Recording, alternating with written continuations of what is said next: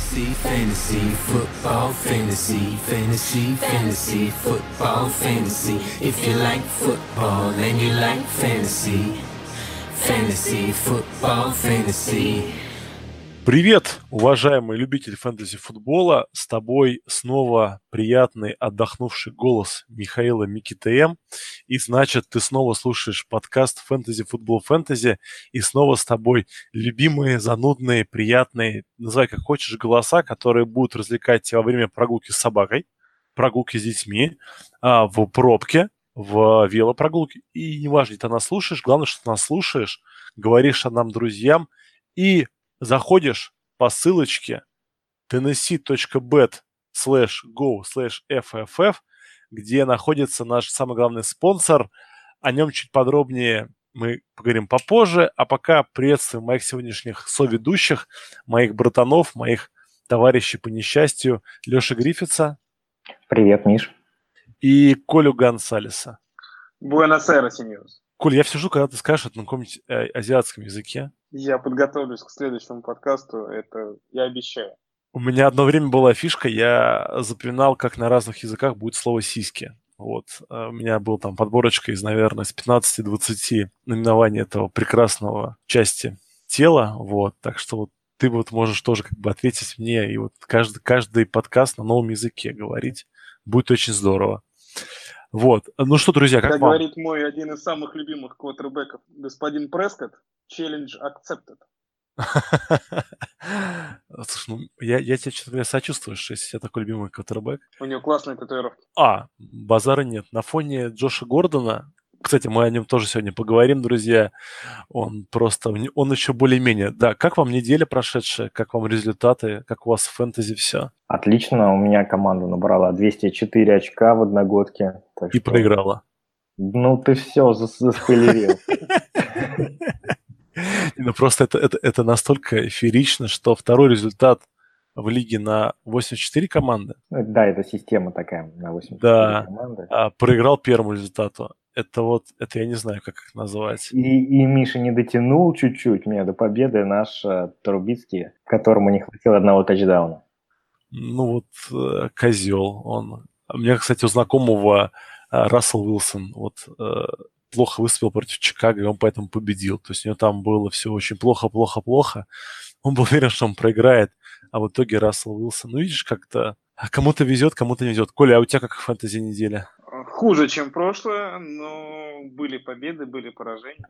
Поэтому самое главное, уже немного, уже какой-то в рабочий процесс ты начинаешь вникать, уже запоминаешь, какие игроки в каких командах у тебя в одногодках играют. Это да, кстати, есть такое. Наконец-то. У меня интересный момент. У меня в этом году я планировал, что у меня будет 4 одногодки. Вот. Ну, в одной был совершенно безумный автодрафт, вы все это помните. Так вот, в трех одногодках, где я, в принципе, серьезно готовился, где я ну, сосредоточенно драфтовал, у меня результат 1 на 1. А вот, соответственно, вот в автодрафте и в одногодке, где на меня буквально шантажом затащили, у меня результат 0-2, вот, и я так... Причем мне составы нравятся мои. То есть я захожу на вейвер, и знаете, как вот бывают дети там, это не хочу, то не буду, вот это, уберите это отсюда. Вот у меня вот такое же отношение к вейверу в этих лигах. Как, как, как Дрейк на, на меме, да, ты так это А, да, да, да, да, да, фу-фу-фу, это гадость. Вот, а ну, а в династии я обыграл самого Ильдара Галиева. Офигеть. Да, поэтому, а при этом, что, по-моему, там у Ильдара по проф, ой, как там, Фэнтези Прос, у него лучший состав считается в этой династии, и я его как бы обыграл, вот, и после этого Ильдар начал работать, ну, традиционными татарскими методами, то есть он э, запугивает соперников, вынуждает их к безумным трейдам, и, но ему это не поможет, я его еще раз обыграю, но уже в финале этой лиги. Как вам футбол? сам понравился, не понравился? Какие впечатления от этой недели игровой? Мне очень понравился футбол. Я смотрел три матча фактически полностью, еще матч 4 в конденсте.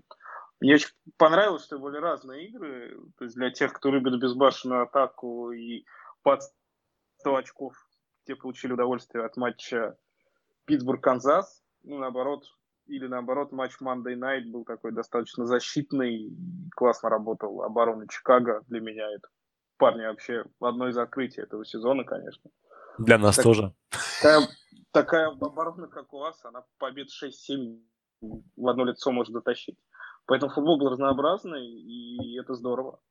И самое главное было минимум травм, что очень и очень приятно. Понятно, что совсем без травм не обойтись, но серьезных травм я даже не вспомню, и это хорошо. Ну, Миксон, наверное, да, единственный из игроков, кто вот ну, хороших травмировался. Кто-то, конечно, сейчас кинет в нас банан, либо кочерышку от капусты, вот тут называют Лишона Маккоя хорошим игроком, но вот в этом году пока э, что есть Лишон Маккой, что нет его, эффекта он не производит. Леш, как тебе Ну, футбол? мне кажется, что это на самом деле очень позитивная новость для владельцев Макоя, потому что если до этого они его драфтовали в четвертом-пятом раунде все равно как стартера и мучились, решая вопрос, ставить или его не ставить, то травма как раз этот вопрос закрыла, и, и все владельцы вздохнули с чистой совестью и пошли на waiver или ставить своих четвертых-пятых раннеров в состав. Ну вот у меня вопрос такой, Леш, здесь голос, право голоса не дают. Вот ты бы сейчас кинул ли Шона Маккоя на waiver?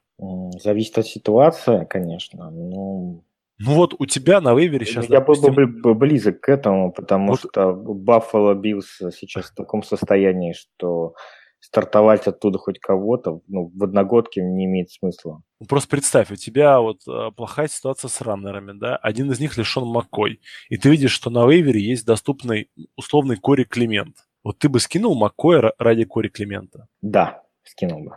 Красавчик. Я вот общаюсь сейчас очень плотно с одним из наших слушателей из города Санкт-Петербурга. Вот у него вот, то есть всю вот эту неделю у человека просто кипит мозг. Он не знает, что делать с Лишоном Маккоем. У него Лишон Маккой был причем пик второго раунда. То есть я просто не знаю почему. То есть, возможно, автопик, возможно, он не смотрит новости светской хроники а поскольку у Лишона Маккой там снова все плохо. по табличке Ильдара 2016 года? Да, наверное. вот. И вот он все переживал, переживал. Но вот сегодня были новости, что его теперь обвинения, обвиняют в избиении детей своих. Вот. Но я, правда, в это как раз вот совсем не верю, потому что это заявляет та же самая девушка, что обвиняла его во взломе, краже и так далее. И... Не, не, Миша, это уже другая. Это... Уже другая? Да, та, та была просто девушка, а это мать, а это мать ребенка, да, это уже другая история. Ну ладно тогда. Тогда Что? верю. Да, тогда, тогда верю, конечно. Два раза в двух разных женщин, как говорится, не падает. Ну, вот у Макоя падает. Вот у сейчас него... очень, Миша, сейчас очень много разных шуток у меня в голове родилось, но я не произносить в эфире.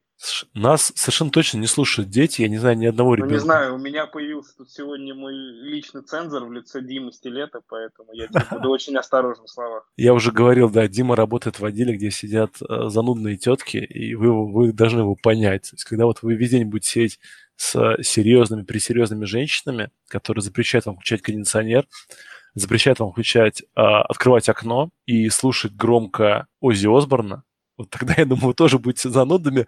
Ладно, давайте пойдем дальше. Ну, самый, конечно, вау-эффект – это бородатый поцелуй от Фицпатрика и его линейного. Ну, естественно, игра Фицпатрика.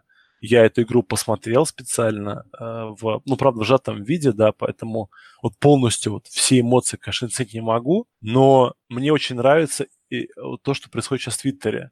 Все, все говорят, что Фицпатрик молодец, Фицпатрик молодец – Pro Football Focus ставит его как лучшего квотербека этого сезона. Но все такие, ну вы же знаете, ну это же Фицпатрик, вот рано или поздно ведь он обосрется.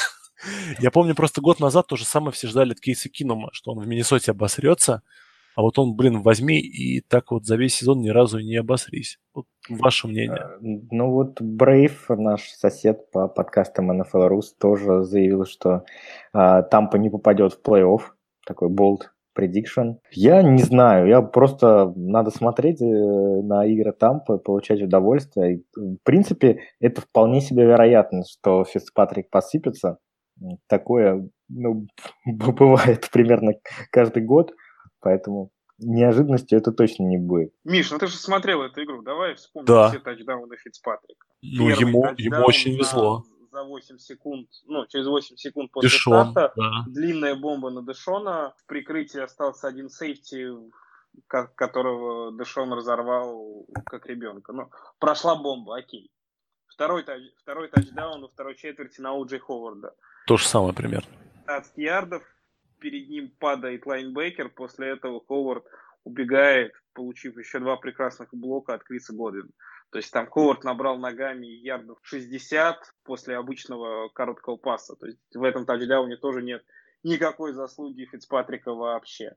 Третий тачдаун потеряли в э, зачетной зоне Криса Годвина, и он в него одного попал. Четвертый тачдаун, передача на Майка Эванса, тоже в редзоун, там тоже было у Филадельфии проблемы с прикрытием. То есть я в этой игре не увидел каких-то вау-передач, бросков от Фицпатрика. Как раз наоборот. Кто смотрел эту игру, вспомнит тачдаун Фолза на Агалора. Вот это была сумасшедшая передача. Там Агало... Фолз попал в такое игольное ушко, что, ну, повтори, это там бросок уровня Аарона Роджерса, если не больше. А у Фитца просто, ну вот так сложилась ситуация, зашли у него четыре передачи. Кто удивится, что Фицпатрик в следующей же игре делает пять перехватов? Никто. Надо не в следующей игре, надо через две игры. То есть вот... Ну, через, через одну, да. Игра. Да, конечно. Нет, я с тобой согласен, но знаешь, а, это как вот эффект хорошего нападения. Да, он попадает в Майка Эванса, но, блин, у него есть Майк Эванс. Да, у него Джей Ховард набрал там 60 ярдов после ловли, но это его Джей Ховард. Да, он попадал в Дишона, но Дишон э, две игры подряд э, в самом начале игр находит этот матчап, и две игры подряд э, Фицпатрик выдает ему идеальные передачи. То есть э, можно говорить, что да, повезло, попал. Но а вот а, мой любимый пример, да, Дишон Уотсон внезапно узнал, что бросать двойное прикрытие – это перехват. У него как бы вот, сюрприз, да, это всегда, это обычно перехват.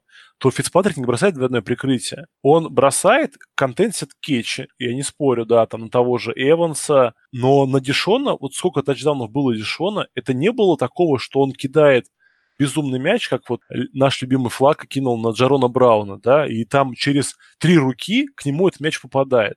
Нет, он кидает все время в одиночное прикрытие, где Дишон просто как детей разводит своих визави. Поэтому я пока не готов сказать, что Фицпатрик это просто магия. По мне это, во-первых, очень хороший плейколлинг, очень хороший. Мне очень нравится, как а, миксует свое нападение Тампа. При том, что, ладно, первая игра, да, там, но против э, Филадельфии выдать такую игру, когда просто Филадельфия, а она вот эффект Маддана, когда ты знаешь, что будет вынос, ты берешь комбинацию защитную против выноса, и соперник набирает один ярд. Всегда. То есть это вот, к сожалению, закон вот э, этой компьютерной игры. Он был похож на то, что Филадельфия вообще не понимает, что делает соперник. То есть любой вынос, там Брейды сколько набрал на выносе? 180 ярдов? Как, как это вообще представить? То есть один из лучших э, фронт-севенов лиги, ну, особенно вот в Делайне, да, ладно, лайнбекер там пусть не самые лучшие, набирает 180 ярдов. Люди, которые... Ну, я вот был просто в шоке вот от этого. И поэтому, если вот этот плейколлер, да, который сейчас, я не помню его имени, я знаю, что это не главный тренер. У них поэтому там большой скандал. Если он останется, и они не станут вести себя как а, трусливые девчонки и оставят нормального мужика под центром, то есть Фицпатрика, я вполне допускаю, что он э, выдаст отличный фэнтези-сезон. Плей-офф, честно говоря, мне не интересен. Мне интересно, да. Нет, да, плейколлера зовут Тодд Монкен. Вот. А, там вот. интересная история, что а, он play-call ил и в preseason е, и Кеттер хотел у него отобрать обратно эту обязанность и начать ага. плейколить самому, как в прошлом сезоне.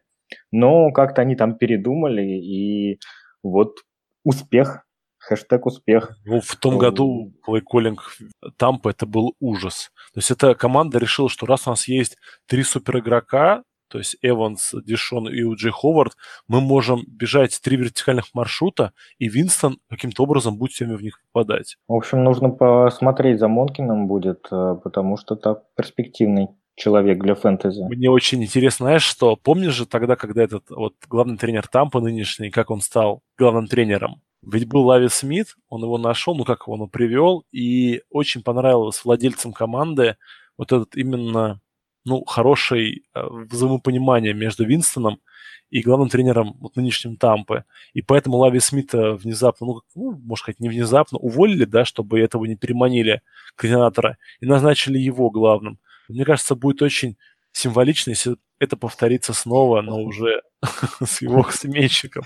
Ну, это действительно будет классно. На фоне, например, того же самого а, плейколлера Сиэтла, вот а, чувак из Тампы просто бог футбола, вот по-другому не сказать. У нас другая тоже мега, ну, ну мега событие, да, это Патрик Махомс а, побил рекорд для своего возраста по количеству тачдаунов в первые две недели сезона.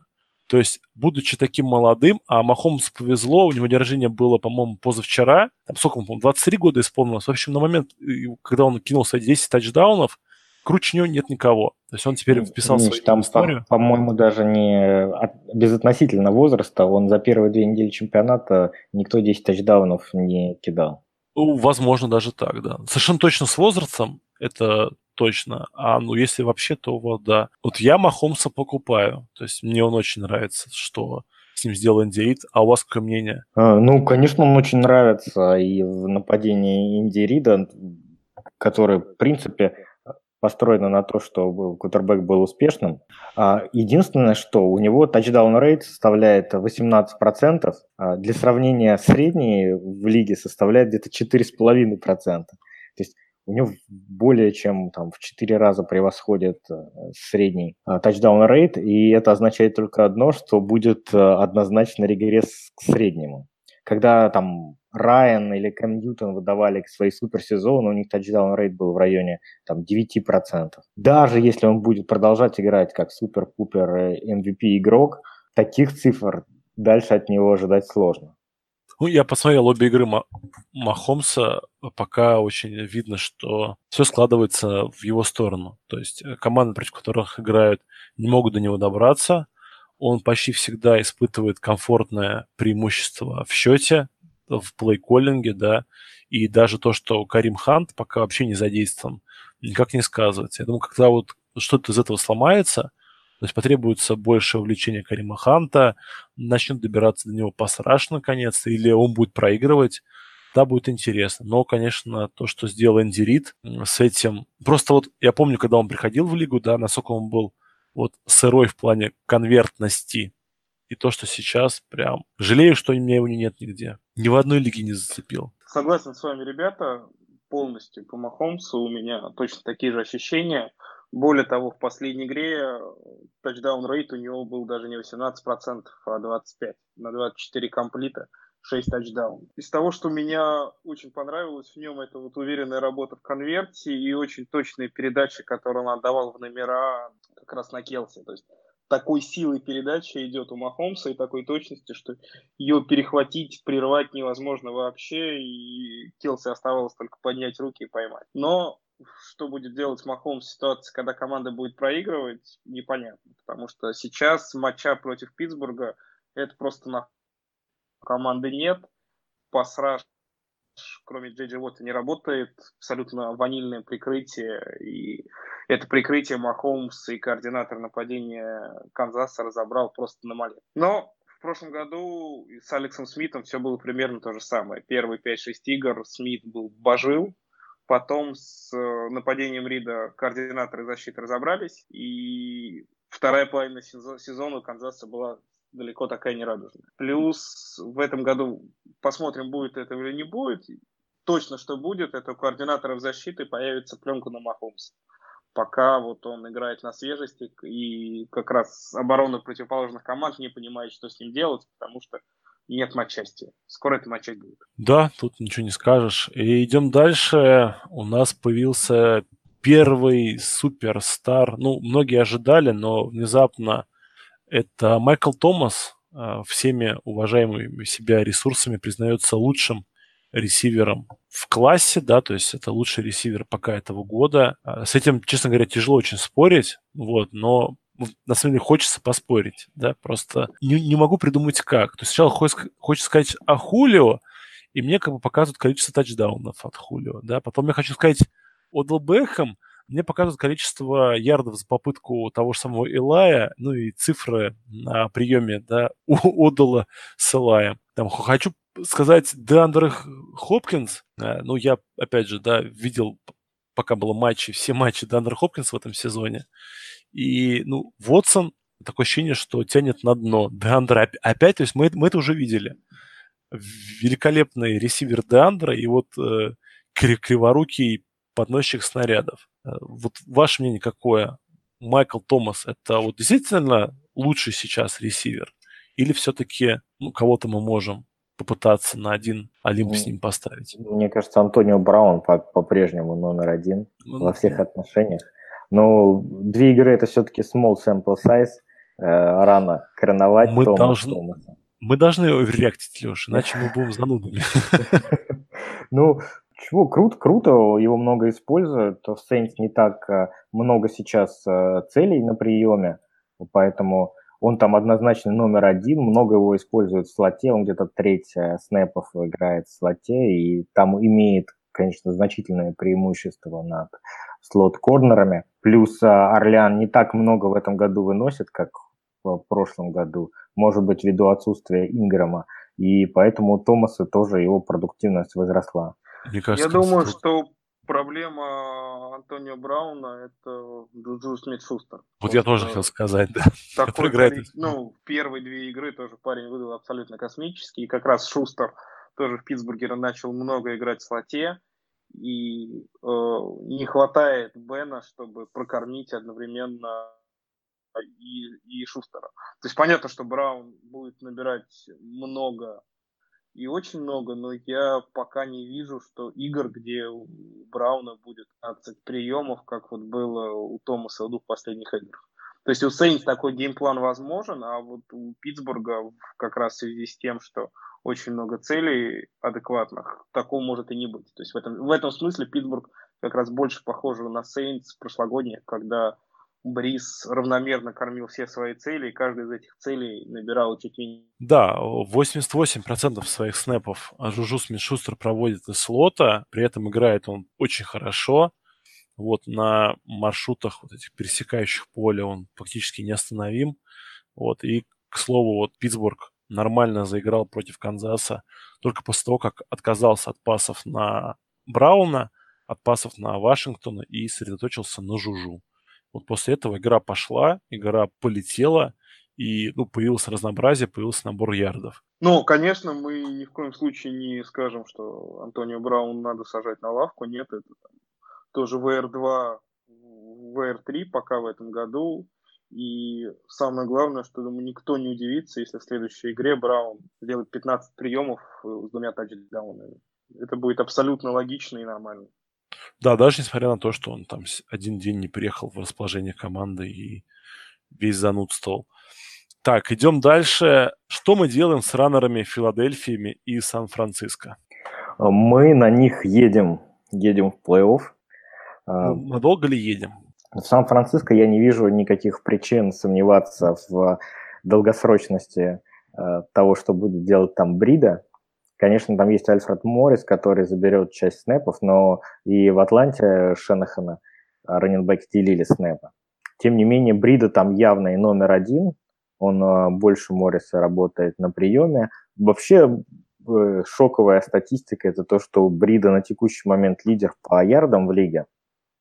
А, к сожалению, не по тачдаунам, но а, это надо учитывать, что он играл на первой неделе против Миннесоты, у которой очень хорошая защита против выноса. И я думаю, что тачдауны, они должны прийти к нему. Да, да, согласен. Ну, Брида прошел мой ай-тест полностью. Если посмотрите его тачдаун на 70 ярдов, где он, который начался с того, что он абсолютно непонятным образом просочился между теклами, и, то есть это был вынос в середину, и после которого он убежал в тачдаун. Статистика у Брида очень приличная. Самое главное, статистику набрал даже не одним этим выносом на 70 ярдов, а у него в этой игре было 4 выноса больше, чем на 200 ярдов, и смотрелся он здорово. Но опять же, здесь надо понимать, что выносил он против Детройта. А в первом, на первой неделе защита Детройта сделала звезд из Билала Паула и Айзи Кравелл. То есть здесь тоже матчап для раннеров как раз был очень приятный. Посмотрим, ну, что будет происходить дальше, но, по крайней мере, с точки зрения того, что Брида – это первая пассовая цель среди раннеров у Сан-Франциско, это можно сказать точно. Мы как раз вот с Лешей пару подкастов назад спорили, вернее, не спорили, а обсуждали кандидатуры, и, в общем, сейчас Брида однозначный фаворит. А дальше хотя, у Брида все хорошо, кстати. Да, да, хотя снэпы с Моррисом они делят примерно все равно одинаково. Даже у Морриса, по-моему, был на один снэп больше. У него дальше Канзас-Сити, Чарджерс, Аризона, а, ну, потом только вот Гринбей, и э, Рэмс. Две игры неудачных. А потом снова там халява начинается. Аризона, Окленд, Гиганты. Там все очень хорошо у Брида будет по ходу сезона. Поэтому, друзья, если есть возможность обменять каким-либо образом, да, вы знаете команду, где он ну, лишний, ненужный, то предложите что-нибудь за него. Довольно ценное, мы думаем, он будет очень хорош. А дальше мы переходим к нашей любимой рубрике – а, потому что эта рубрика буквально... Миша, а давай еще одного раннера да. обсудим, которого давай. мы хотели обсудить. Это раннер Кори Климента с Филадельфии. Я даже не хочу много про него говорить, потому что, мне кажется, я каждый подкаст рассказываю про Кори именно, Климента. Именно. Мне хочется послушать вас, что вы думаете про это 30 номера из Филадельфии. Как он хочет, чтобы, то есть, чтобы мы его речи своими губами говорили, Леш. Ты это оценил, этот заход? Не, ну, может быть, вы сейчас скажете, что Клемент дно, и мне не найдется, что вам возразить. Клемент не дно. У Клемента возвращается э, Венц, у Клемента уже начинается травмироваться его главный конкурент, у Клемента уже Вендел Смолвуд показал, что он э, не тянет совсем, да, и самое главное, за счет того, что он слишком разноплановый с Дарреном Спроузом, и Спроуз слишком много играет на спецкомандах, то роль Клемента будет только расти. Вот а, мне очень я, нравится. Я вот не совсем с тобой, Миш, согласен.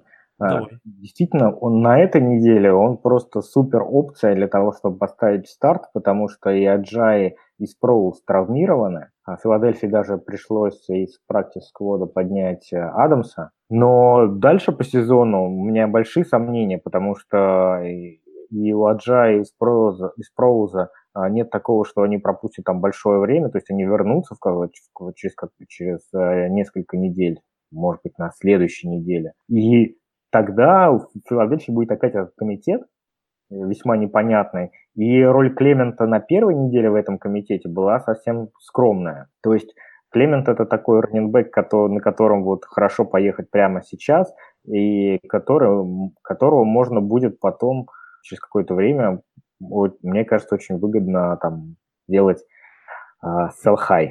А, в, в этом плане соглашусь, да. В долгосрочную перспективу прям вот много надолго, наверное, нет. Но вот сейчас, вот там ближайшие 3-4 недели, это прекрасный вариант. Особенно если сейчас э, начнет побеждать Филадельфия, во что я, честно говоря, очень верю, то, мне кажется, дадут возможность и Аджай подлечиться, и Спроузу, и будет больше Климента. А там, ну, как фишка ляжет. Возможно, решат, что горячую руку не меняют. А я выскажу третье мнение. Вот, Миш, ты говоришь, ты говорил про Спроуза, и я не верил в конкуренцию со Спроузом, но боюсь, что для Климента именно Спроулс предостав... представляет собой самую главную угрозу. Потому ну, что как Спроулс пропустил забирает, вторую да. игру, и у Климента сразу, и, собственно, этими как раз игрой на приемах он ну, свою статистику и набил. То, что Аджаи будут заигрывать на, в голлайн и на какие-то вот эти выносы в Red Zone, это тоже, ну, по крайней мере, по первым двум играм это было видно. То есть Аджаи травмировался с Тампой, пропустил первую половину, но все равно вышел во второй половине и сразу получил все выносы в Zone и занес тачдаун.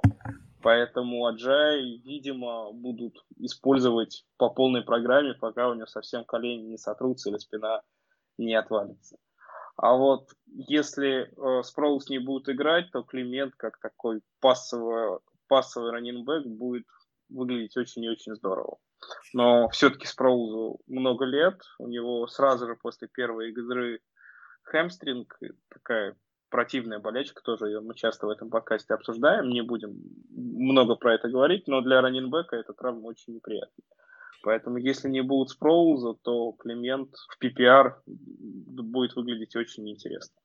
Но, опять же, несмотря на все вот эти травмы, все равно в Филадельфии в, даже в игре с Тампой был комитет. Я вот сейчас смотрю на распределение по снэпам.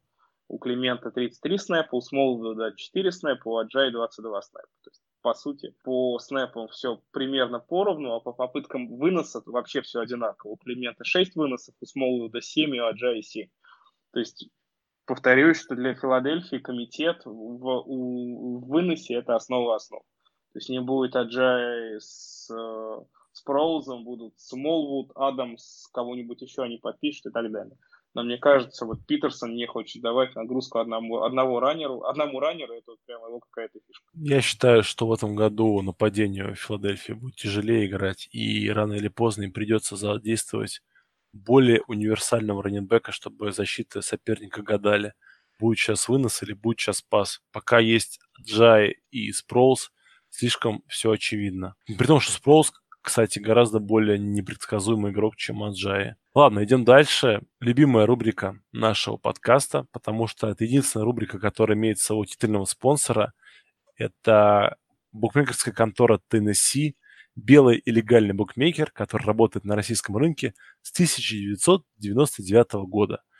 Tennessee – это более 70 точек по всему миру, ну, по всей России, да, где вы можете поставить свои ставки, пройти регистрацию, показать свой паспорт, и чтобы вам зачислили бесплатные 500 рублей, которые вы можете сразу же поставить, согласно нашим советам, и выиграть много-много денег. Это уникальное предложение, потому что поставить фрибет, выиграть его, тут же обналичить можно только здесь. Поэтому заходите по ссылочке tennessee.bet slash go slash fff, жмите регистрация, а, регистрируйтесь, там все очень просто, все банально, две смс один поход в приятное заведение разврата под названием «Покажите свой паспорт», и вы поможете себе заработать деньги и поможете нам, потому что с вами они любят нас, а мы любим вас. Теннесси – самый бодрый и любвеобильный букмекер. Ух, ну и любимая рубрика «Ставки от Алексея». Алексей,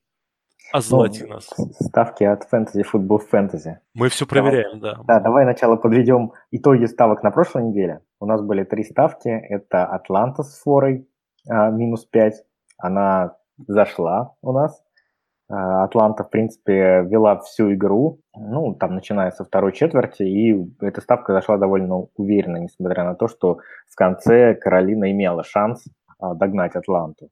Майами плюс 3 тоже зашла довольно уверенно ставка. И единственная ставка, которая не зашла, это Сан-Франциско с фора минус 5, при том, что Сан-Франциско вело всю, всю игру очень-очень с большим преимуществом. Но под конец они дали Детройту подобраться. Но Стаффорд это всегда делает. И в результате Сан-Франциско выиграла с минимальным преимуществом. И вот эта вот фора минус 5, она а, перекрылась. И эту ставку мы проиграли. Тем не менее, за, вот, из наших шести ставок, которые мы сделали за два подкаста, у нас пять сыграли. Так что если кто-то фрибет ставил по нашим советам, он с большой вероятностью плюся. Продолжим искать какое-то value на этой неделе, а, мы подготовили следующие ставки. Первая ставка – это Хьюстон с форой минус 6 в матче с Giants. А, тут надо сказать, что Хьюстон проиграл Теннесси на прошлой неделе, но нужно учитывать, что а, Теннесси сейчас руководит бывший тренер Хьюстона Майк Вребел. И он, конечно, Хьюстон очень хорошо знал. Он знал все слабые стороны. И вот э, помните, если этот фейк-пант, который они занесли в тачдаун... Прекрасно был, очень красиво. Ну, это просто он явно вот эту, эту слабость в Хьюстоне знал ее использовал. Там, если посмотреть, то после первой четверти там преимущество Хьюстона уже было серьезным, но догнать вот они не смогли и Теннесси, потому что два тачдауна все-таки серьезное преимущество. И вот исходя из этой теории, я подразумеваю, что э, Хьюстон, он недооценен сейчас, а в Giants, наоборот, ну, просто там полная э, неразбериха, онлайн никакая, Ила играет как никогда плохо, даже хуже, чем в, про- в прошлом году, э, и мне кажется, что даже с фора минус 6 Хьюстон должен затаскивать эту игру. Вторая ставка. Чуть-чуть добавлю, Леш, я давай, по поводу давай. Хьюстона. Подтверждение это как раз твоей ставки. Даже нельзя сказать, как играет Элай, потому что с такой offensive line, как у Giants, ни один квотербек ничего показать не может. Тем более такой маломобильный возрастной парень, как Элай Мэннинг. А линия Хьюстона, она абсолютно забодробительная. Там и Мередит, и э, Вот, в общем, они, по идее, секс 5 Клауни, ты там еще у них центральный этот есть. Э, defensive lineman такой, тоже большой чувак. Забыл, как его зовут. Клауни просто непонятно. Он пропустил игру с э, Титанами из-за травмы. Выйдет он или не выйдет против э, Giants вопрос. Но, тем не менее, даже без него линия Хьюстона одна из самых мощных и опасных в лиге. Поэтому матча против дырявой offensive line Giants – это сладкая булочка. Согласен, да. Ты подтверждаешь полностью то, что я сказал. А вторая ставка, которую мы предлагаем нашим слушателям, это Балтимор с форой минус 5 у себя дома, который играет против Денвера. Мы продолжаем искать какие-то э, переоцененные, недооцененные команды. И вот мне кажется, что Денвер сейчас переоцененно. Первые две игры они выиграли, но они играли обе игры дома. Сначала они еле-еле выиграли у Сиэтла, который находится, ну, мягко скажем, в не очень хорошей форме. И вторую игру, которую они выиграли, они выиграли ее просто чудом, потому что там Окленд всю игру увел, и казалось, что доведет уверенно до победы. Тем не менее, игра вот раз и закончилась победой Денвера. А, Балтимор э, представляет дома совсем другую команду, нежели ту, которая играет на выезде, которую мы видели в Цинциннате. Э, дома они всегда очень сильны, и силен Флака даже, поэтому Балтимор с фора минус 5 мне очень нравится. Еще у них была длинная неделя, соответственно, они будут более отдохнувшие, более подготовившиеся. Очень, очень, действительно, тоже хотел об этом сказать, забыл. Да, у них 10, 10 дней на подготовку, в отличие а, от Денвера к этой игре. И Кинум пока хоть и играет ну, лучше, чем условный Паксона Линча, да, но он пока не, не похож на себя времен Миннесоты вот нет какой-то легкости, что ли. Перехваты регулярно бросает. Так что, а Балтимор, ну, защита Балтимора дома очень хороша. То есть, опять же, да, тут идет э, реакция на много пропущенных тачдаунов от Цинциннати. Но там, там очень как бы сильная игра удалась Цинце, а не Балтимор был настолько плохо. Все, я, я, я с добавками закончил. И третья ставка – это Сан-Франциско, который играет с Канзасом в Канзасе – а, с форой плюс 6,5.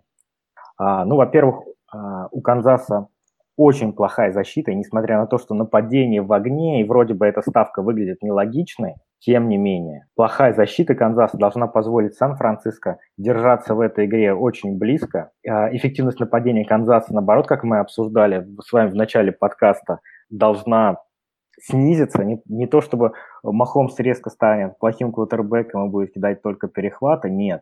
Но сохранить этот уровень по 5 э, тачдаунов за игру в среднем, я не думаю, что он сможет. В результате, даже если Сан-Франциско проиграет, то я думаю, это будет э, близкое поражение, меньше 6,5 очков. Ну, я, честно говоря, очень боюсь нападения Канзаса, поэтому... Мне наоборот понравилась защита э, Сан-Франциско она сдерживала Детройт почти три с половиной четверти. Да и против Миннесоты, на самом деле, дома они выглядели вполне... Против Миннесоты в гостях они выглядели в, на первой неделе в защите тоже вполне неплохо. Понятно, что до конца сдержать Казинца и огненную пару Филин Диксом не удалось, но тем не менее они их достаточно серьезно ограничили. И эта ставка, конечно, самая рискованная из всех тех, которые мы озвучили в подкасте, но как говорится, кто не рискует, тот не пьет шампанское. И точки зрения коэффициентов, я думаю, что ставить на как раз на ту фору, которая есть в линии у Теннесси на данный момент, будет очень выгодно. Я немножко поясню, поясню логику еще раз, да. На самом деле букмекеры выставляют свою линию очень грамотно. У них куча аналитиков, э, которые и вручную, и автоматически это все рассчитывают, поэтому найти какие-то выгодные моменты в линии это ну, довольно сложно. Поэтому вот э, стратегия подбора этих ставок была в том, чтобы а, найти в НФЛ какие-то команды, на которые есть какой-то overreaction. И вот как раз Канзас, он является наиболее, наверное, ярким сейчас примером. Сейчас все за Канзас, поэтому а, это кажется самой такой, наверное, мощной командой на текущий момент. Тем не менее, вот поставить противоход, а, мне кажется, интересной идеей. Да, спорить не буду, поэтому... В общем, пока вот на первых двух неделях фарт с нами, посмотрим, как нам а, подфартит на неделе номер три. Да. И идем к следующей рубрике. Рубрика «Хороший, плохой матчап». В них мы рассмотрим э, игроков разных позиций, которые на этой неделе надо ставить, на наш взгляд, железно, и наоборот, какие-то проверенные ребята, кого надо пос- поставить в запас. Либо непроверенные ребята, но о которых было много разговоров, что они будут очень хороши. Начнем с квотербеков, с этих кудесников мяча. И первым у нас будет а, великий ужасный, любимый квотербек Коли Гонсалеса, Джимми Джи, который Да, пока такая у нас- не впечатляет. Ну, почему против Детройта, повторюсь, он сыграл вполне компетентно. Там один глупый момент был с перехватом, его, слава богу, из-за холдинга отменили. и У него поэтому- очков ме- меньше, чем у Трубицки. Ты о чем ты вообще? Ты хочешь поспорить? Не, я не буду. Не, спасибо. Это правильно. Как сказал Леша в, в своем тейке про Канзас, в ставке про рубрики, оборона Канзаса представляет собой унылое дно. И поэтому, наверное, в игре Сан-Франциско Канз- Канзаса ожидается самый большой тотал на этой неделе.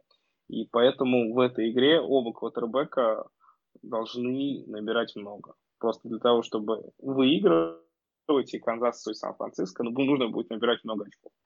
Поэтому Берри до сих пор не готов.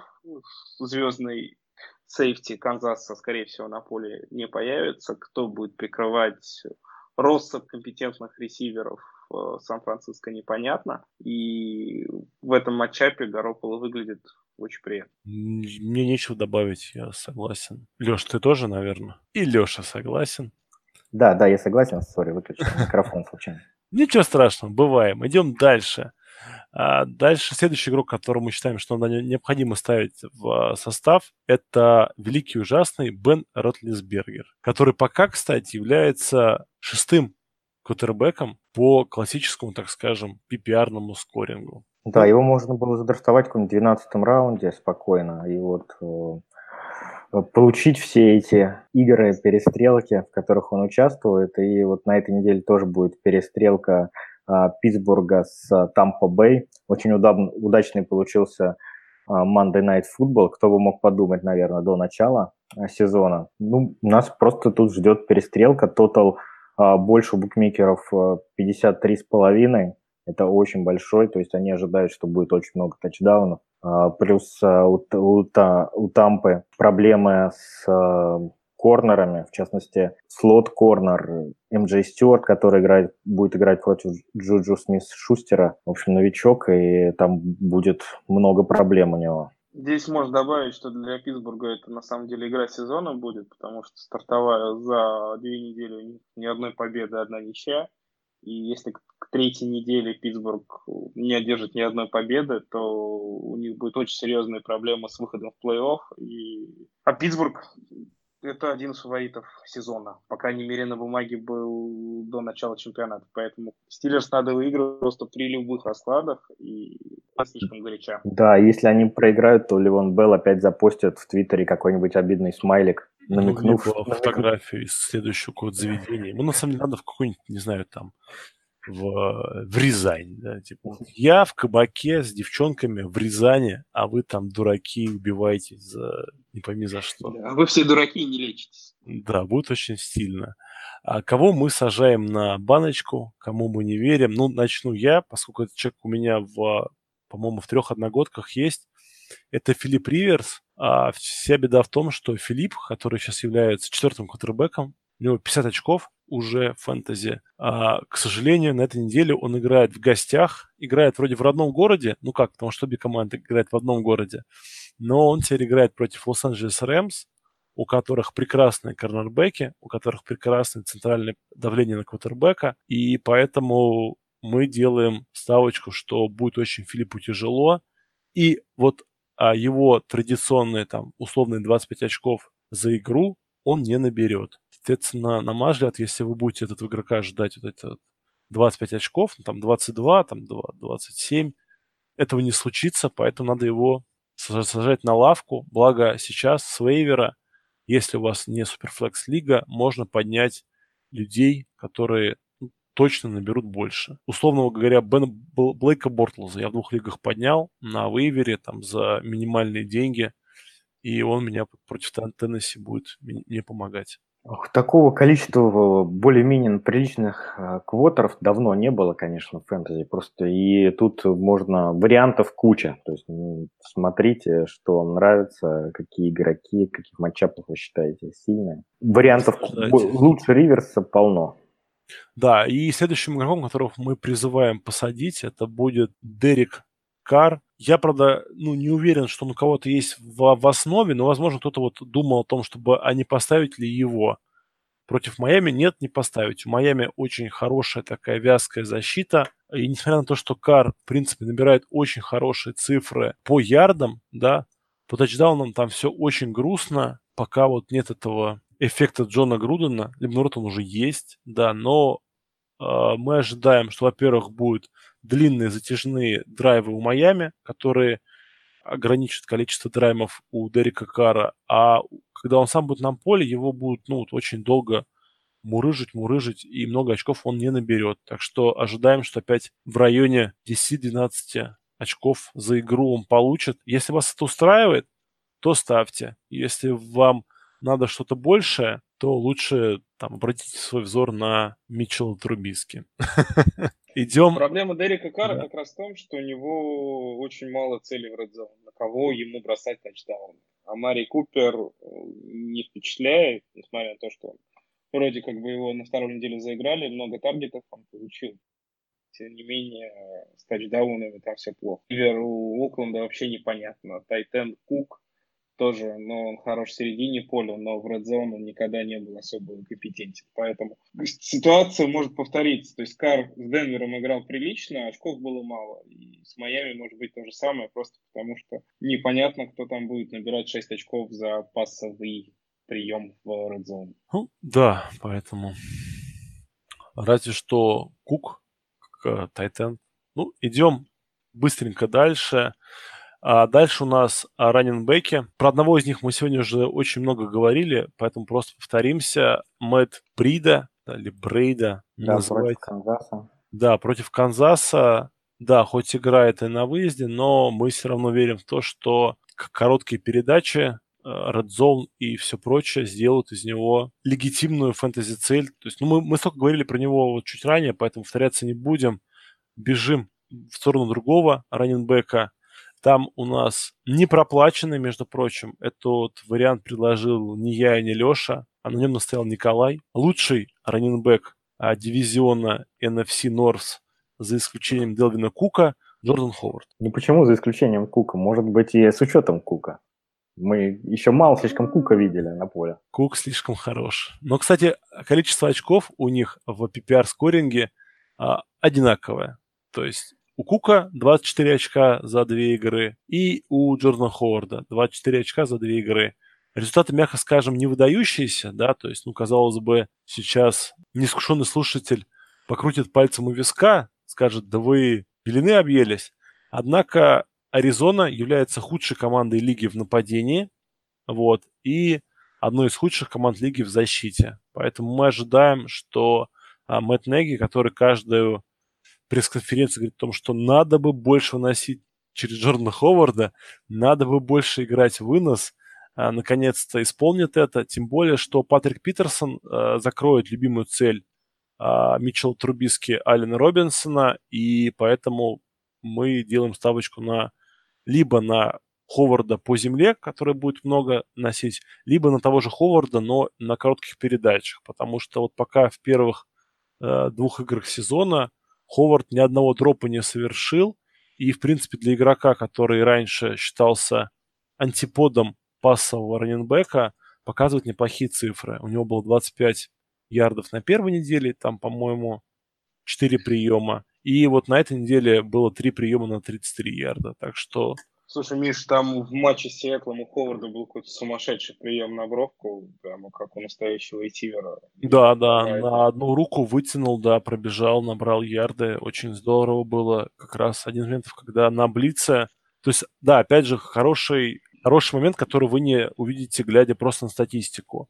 Во многих розыгрышах при блице ход-раутом, то есть тот маршрут, на который смотрит квотербек в случае блица, а, является именно Джордан Ховард. Не Трей Бёртон, там, не условный Ален Робинсон, а именно Ховард. Я ожидаю, что Аризона будет по-прежнему много блицевать, как она традиционно блицевала, и поэтому э, на одном пасе Ховард заработает там 8-9 очков вам. И плюс по земле, конечно. Да, нежданчик, но у Ховарда больше приемов, чем у Давида Джонсона на этой неделе.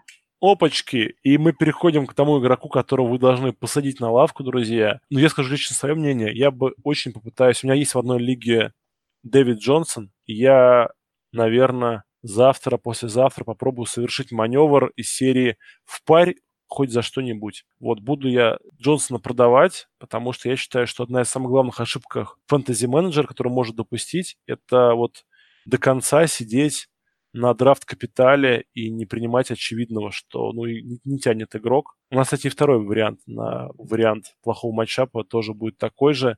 Дюк Джонсон будет играть против Чикаго. Фронт 7 Чикаго наверное, сейчас входит в три лучших фронт-севенов лиги. А самое главное даже не в этом.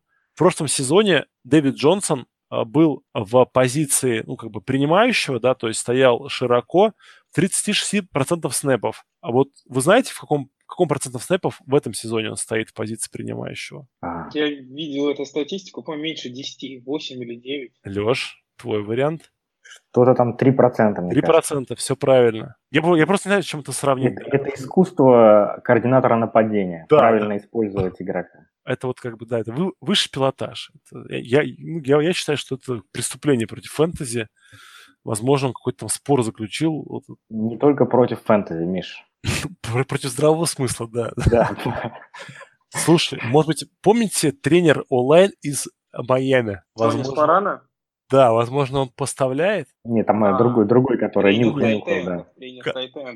Нет, онлайн, это он был тренер онлайна, который записывал видео после общения с подругой. Ну, в общем, я, это какое-то безумие. Я вот Дэвид Джонсона в этой, на этой неделе совершенно точно ставлю э, на лавку. Возможно, кстати, Кори Климент вместо него выйдет, любимый Колин. Вот. И честно скажу, я буду пытаться его продать. То есть э, даже за как это, buy low, то есть sell low.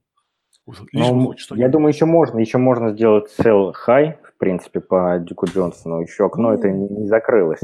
Вот после Чикаго, который... Давид, Давид, который... Джонсону. Да, да, да. А вот против, после Чикаго, которая пропускает от, э, от раненбеков меньше всего фэнтези очков сейчас в НФЛ, конечно, может быть уже сложнее. На этой неделе пытаться. И Кори Клемент над э, Давидом Джонсоном, конечно, это easy пик. Easy на этой неделе. Да, идем дальше, дальше. Ну, тоже вот э, у меня, понимаешь, у меня в одной лиге оба этих э, раненбека есть. Э, Ройс Фриман. Это второй мой раненбек в этой лиге. Умеешь, Миш, ты умеешь драфтовать. Когда я надрафтовал, я был просто счастлив. Да, там, у меня еще там а, Майк Томас есть, поэтому я думал, ну все, это, это, это верняк. То есть я буду всех рвать, а, уже, можно сказать, себе заказал на пошив футболку из серии «Я чемпион лиги», но вместо этого Ройс Фриман, надо как-то вот прилично назвать, что с ним сейчас происходит, точнее, с нашими ожиданиями от Ройса Фримана. А, с ним происходит... По поводу наших ожиданий Линси. все сказал Андрей Аршавин. Наши ожидания по поводу Ройса Фримена – это наша проблема. Ройс Фримен был новичок. Все то, что мы говорили про Ройса Фримена, можно перевести теперь в адрес второго раненбека Денвера, Филиппа Линца, и мы окажемся правы, потому что просто неверно оценили драфт Того парня выбрали. Да, Того да, парня. и то, что происходило. То есть все, по идее, мы рассуждали правильно, что позиция раненбека в Денвере открыта. Букер дно. Букер дно. Фримана вложили третий раунд. В предсезонке он был неплох, но полный вперед, драфта, драфтуйте его в третьем, четвертом, пятом раунде. Но игра и реальный футбол, и то, что происходило в предсезонке, внесло свои коррективы. И незадрафтованный Филипп Линдсей пока в одно лицо выигрывает конкуренцию у Фримана. По набранным ярдам на выносе он сейчас третий в лиге. Именно на выносе. А, а еще и он как раннинбэк на пасе основной да, он гораздо больше в этом плане используется. Он да. много работает, да. То есть, если после первой недели мы предполагали, что первые и вторые дауны все равно останутся за Фриманом, а вот Линдси будет играть на третьих даунах, то сейчас Линдси просто это был кау в относительно неплохом нападении Денвера. Ну, пока не был кау, но даже, в принципе, он это плохой, плохой э, старт на этой неделе, потому что э, Денвер играет на выезде с Балтимором, и Балтимор, как и Чикаго, очень сложная для выносящих э, защита. Плюс все-таки по-прежнему они делят снэпы между собой, поэтому на этой неделе их можно посадить на скамеечку. Да, и мы переходим к следующей позиции. Это будут у нас э, широкие принимающие, те парни, которые должны вам по D-лиге выигрывать, но как-то все по-другому происходит. И первым у нас будет а, любимый принимающий главного комиссионера системы Лика на Фолорус, как я красивый титул подобрал, Дима Стилета, Кевин Ридли. Кевин Ридли наконец-то выдал хорошую игру, и, ну, как наконец, да, была все вторая, но мне очень понравилось. А самое главное, мне очень понравилось, как у них налажено взаимопонимание с э, Мэттом Райаном. Очень вот это было визуально здорово смотрелось. То есть очень много розыгрышей назначает Саркисян, где Кевин Ридли первая пасовая цель. Это очень здорово, потому что Хулио Джонс Хулио Джонсом, да, надо кого-то другого пасовать. И я перед началом сезона делал ставку, что это будет Мухаммед Сану, а вторая неделя пока говорит о том, что нет. Кевин Ридли будет. И почему выбираем Кевина Ридли на, на, на этой неделе, Коль? Объясни нам. Потому что я не Коля, но объясню. Ну, объясни за Коля, да. Коля да, потому, потому что на этой неделе они играют против Сейнс, против Хулио будет играть Маршон Латимор. Это, конечно, не э, важно, но важнее всего, что Келвин Ридли будет играть против второго корнера, корнера Сейнс Кена Кроули, который... Кого-кого? Кена Кроули. Это, по-моему, персонаж из uh, Супернатуралов. Фишка Кроули в том, что он является вторым, по, вторым по худшести корнербеком в лиге, то есть приносит больше всех фэнтези очков своим ресивером, который против него играет. Хуже только Малькон Батлер выступает в этом Серьезно? году. Серьезно? Да. Каждый маршрут, который ресивер а, бежит против Кроули, приносит ему 0,95 фэнтези очков. То есть почти фэнтези... Каждый раз, когда ты просто... Пиар, да. да, когда ты, когда ты против этого корнера бежишь, ты зарабатываешь фэнтези очко, что очень мне кажется, неплохо, с учетом того, что ты можешь э, э, против него там за матч раз 20. Ну, больше, да, больше. Да. Это у тебя... Это, ты, ты только за половину пробежишь 20 В общем, раз. 208 ярдов на приеме он позволил за, за этот сезон. Как, как вот называется блок на Флорус? Верняк. Вот это наш верняк.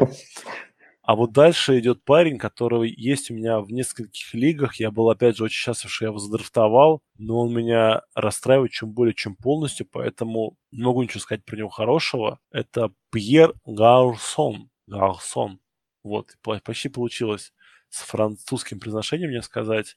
А ну, почему мы на самом деле считаем, что Гарсон как раз на третьей неделе справится и докажет тебе я, я, я прям что... я, я готов вкушать вот эту информацию в свои уши. Все, опять же, очень и очень просто. Матчап. Матчап против Канзаса, он а, для точняк, все. любого игрока скилл позиции смотрится очень прекрасно. Кроме слота. Кроме слота, тем более, что слот ресиверу Сан-Франциско по сути нет. На самом деле Гарсон действительно расстраивает. Я его даже в каких-то лигах уже на вейвере видел. На мой взгляд, типичный оверреакшн, как раз наоборот. У Сан-Франциско в связи с травмой Гудвина проблемы на позиции ресиверов. Они сейчас активно заигрывают Донта Петтиса, но это новичок, тяжело ему доверять на постоянной основе. А Гарсон – это четкая, понятная, стабильная цель для Гаропола. И как раз вот в матче против Канзаса может получиться у него неплохо. Да, согласен. Ну, я вот понял, да, почему. Да, да, Канзас сейчас, кстати, играет без двух там основных э, сейфти, Эрика Берри и Дэниела Соренсона, поэтому... Ну, а из корнербеков только Фуллер да, производит да. приятное впечатление, все остальные это просто... Если, если у Гарсона и будет какой-то шанс в этом году, то вот, вот это он. Это его игра.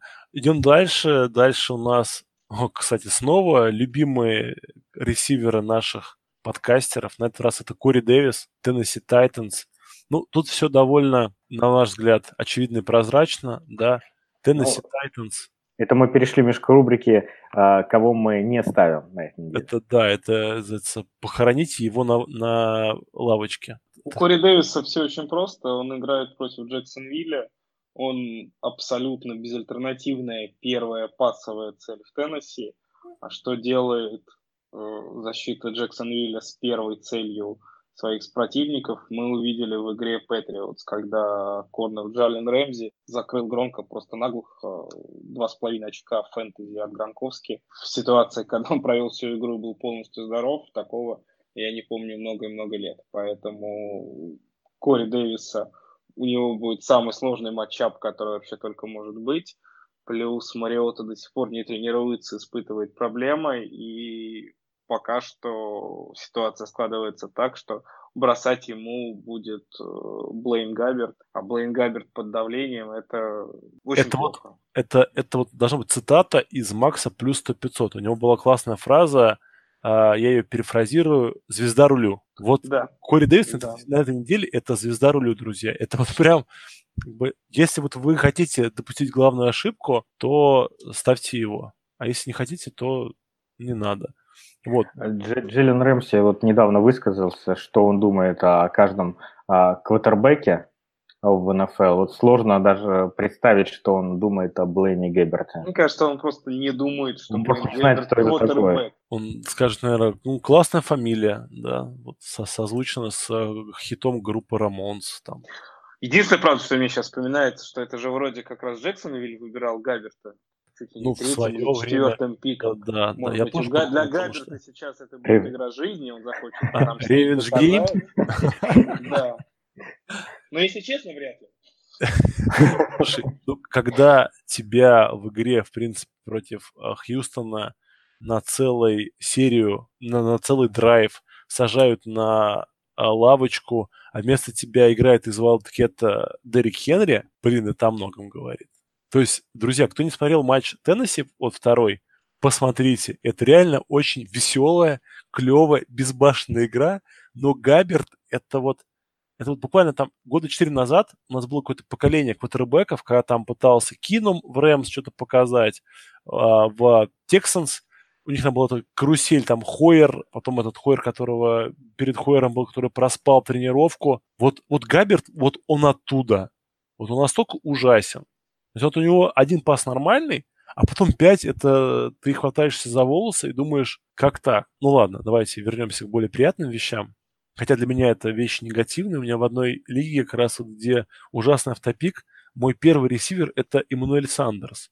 Ему на этом неделе играть на выезде против Балтимора. Хотя пока, кстати, Сандерс неожиданно неплох. У него всего на 5 очков меньше, чем у Жужу Смитшустера. Для Сандерса как раз этот матчап может быть неплох, потому что он будет играть против Янга, корнербека Рейвенс.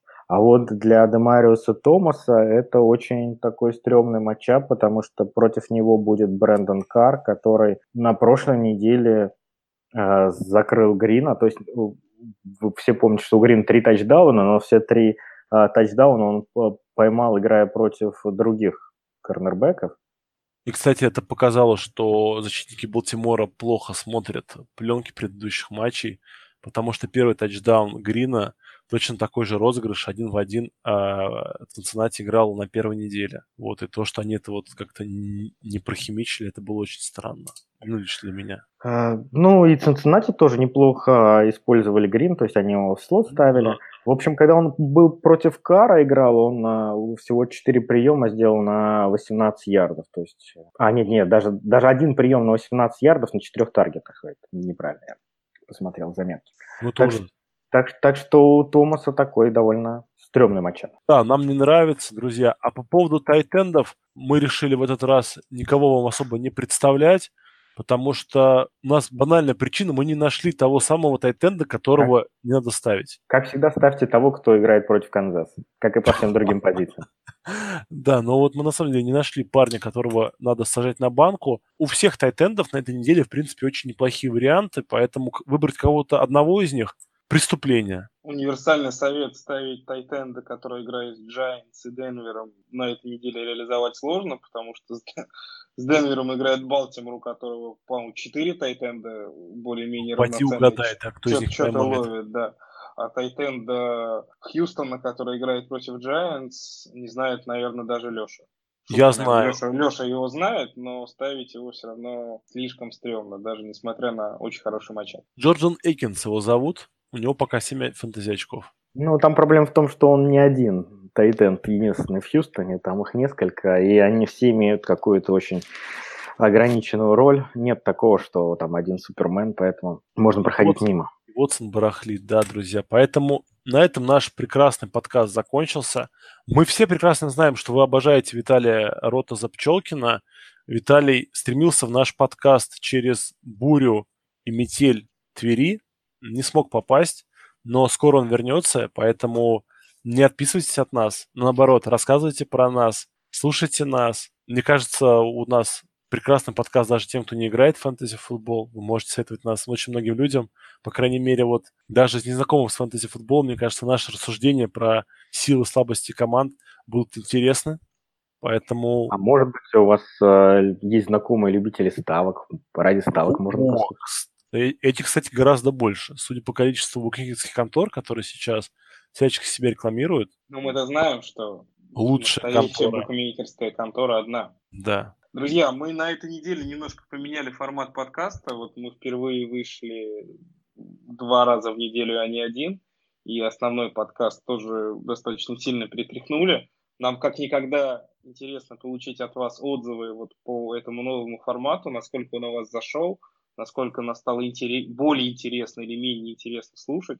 Пожалуйста, не стесняйтесь, ругайте нас, хвалите нас.